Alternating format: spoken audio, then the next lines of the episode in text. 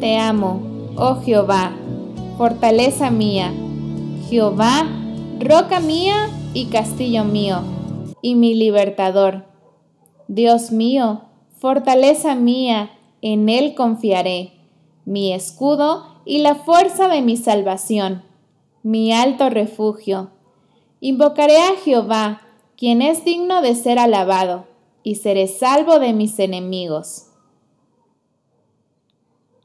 El 31 de octubre de 1517, Martín Lutero colgó sus 95 tesis en la puerta de la Catedral de Wittenberg, en Alemania, dando inicio a los eventos más sobresalientes de la Reforma Protestante.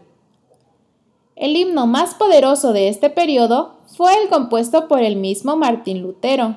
Se convirtió en el canto de batalla de las personas y en una gran fuerte de fortaleza e inspiración, incluso para los que se enfrentaron al martirio por sus convicciones. Este himno se ha traducido a prácticamente todos los idiomas y se lo considera uno de los clásicos. Así como el salmista, Lutero debió refugiarse muchas veces de sus enemigos y protegerse de sus ardines incansables.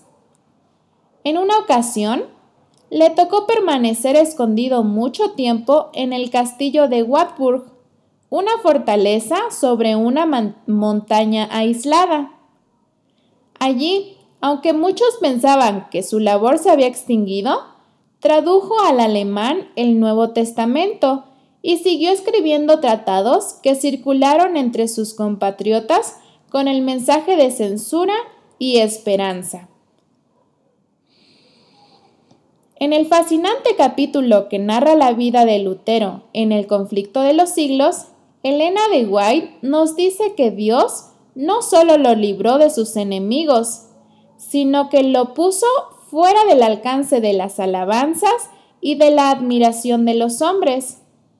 De esta forma, Lutero mantuvo siempre presente que Dios era su Salvador, protector y su castillo fuerte.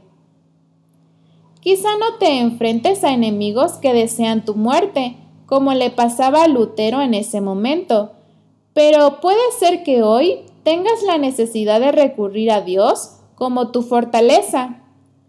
No olvides que su ayuda sigue vigente y que te ayudará a encontrar algo bueno para hacer, aunque aparentemente estés en uno de los momentos más infelices de tu vida.